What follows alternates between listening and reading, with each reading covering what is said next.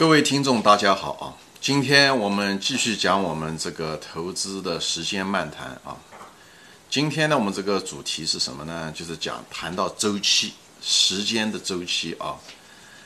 啊，任何的东西啊，在投资中，我们知道，呃，很多都是有周期的啊。人的心理情绪有周期，对吧？啊，市场的股价，呃，也有周期，像牛市啊、熊市的转换。啊，企业的这个经营，呃，也有周期，对吧？企业的文化也有周期，行业也有周期。有些行业本身就是个周期性的行业，对吧？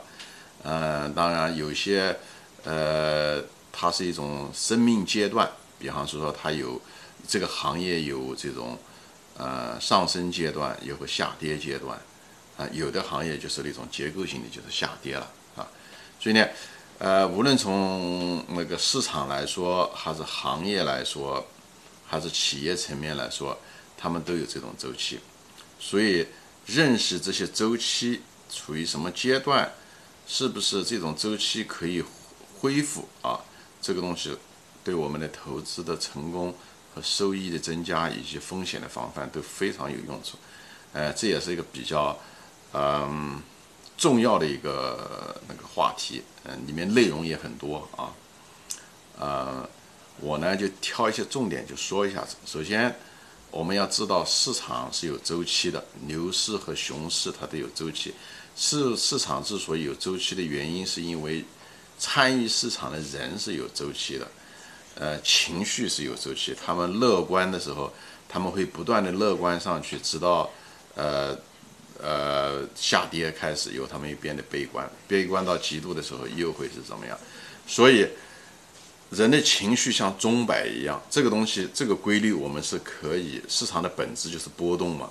所以，这种波动，呃，我们是可以利用的，加以利用。它就像钟摆一样，我们不知道钟摆什么时候开始反转，但我们知道钟摆一定可以反转，这个就很重要，因为。只要这个股价跌低于它的价值，或者低于了很多它的价值，我们买入的时候，我们知道它的价格应该迟早有一天会回到这个价值。如果这个价值没有恶化的话，所以这就是一个天道。这个天道我们是可以利用的，也就是利用它的周期帮我们实现这个天道的回归、价值的回归，好吧？所以我们要学会。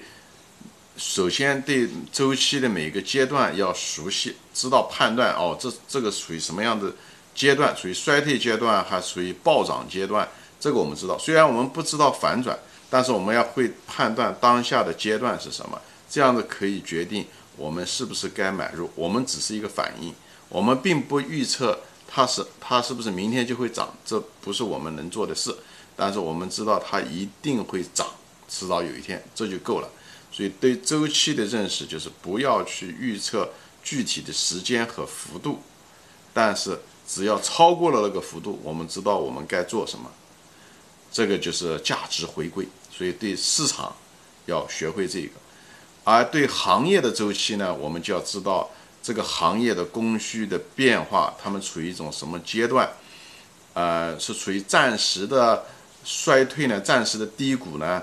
还是一个暂时，就是还是永久性的低谷，所以对这个周期性是一种，呃，是一种季节性的低谷呢，还是一种永久性的低谷？我们对这个生命的阶段判断要一个很本质的一个呃判断，这个非常重要。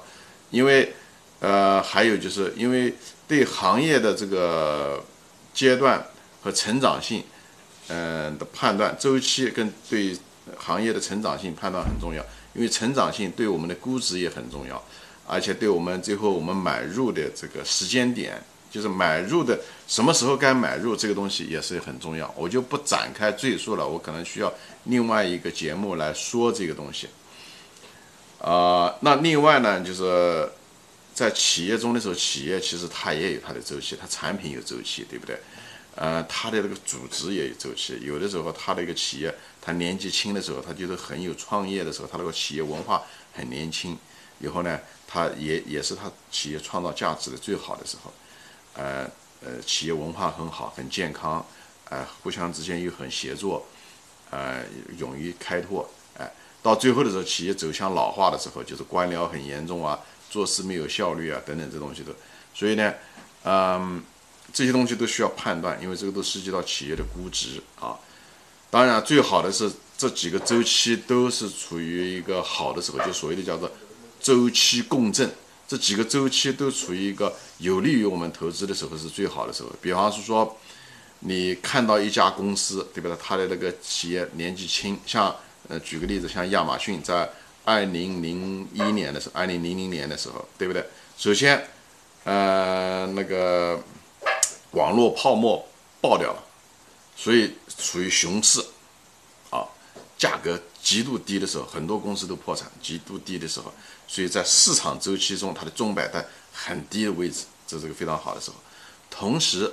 行业周期也处于低谷，因为很多行业那个网络公司都破产了嘛，对不对？很多破产了，所以讲白了，行业总总体来讲它是处于一种低谷。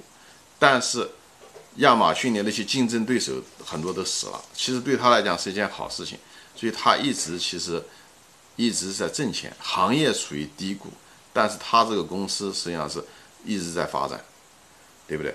另外一方面，他企业的时候，他也处于一种上升，嗯，那个周企业周期，它处于一个上升的时候，他企业文化的时候是非常好的时候。年纪轻，以后每个人都很干，很多人都有股票的激励机制啊。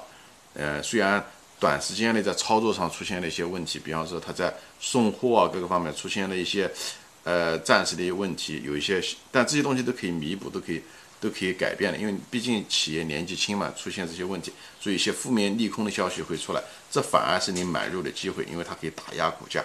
所以这三个周期啊，熊市，行业处于暂时的低谷，但是这个互联网永远是未来。你看现在互联网发展到什么样的一个程度？二十年前你几乎无法想象，但是大家都知道互联网一定是可以。所以呢，所以但是呢，行业呢又处于暂时的低谷。市场也处于一个嗯暂时的低谷，你知道它业绩以后越来越只会越来越好，以后呢企业呢，对不对？它组织周期呢一直处于一个非常旺盛的周期，那你知道它还会永远还会在上涨，因为只要人在，企业都是人组成的，所以它有这种旺盛的非常好的长期的，呃，就是这个 CEO，对不对？总裁以后呢，下面一帮人又受到股权的激励机制，文化又非常好。这时候的时候，这种时候就是最好的买入的时候，所以你可以就是在周期上面的时候，你能够得到这种共振，那往往就会得到非常好的收益。所以亚马逊在这二十年来，呃，涨的是最多的，它涨了五大概有五六百倍，嗯，就是二十年了，好吧？所以今天呢，我就粗略的谈一下这周期在时间中的这个作用啊，怎么样的利用周期，也就是利用时间，从另外一个角度。来给大家解释。好，今天就说到这里，谢谢大家收看，再见。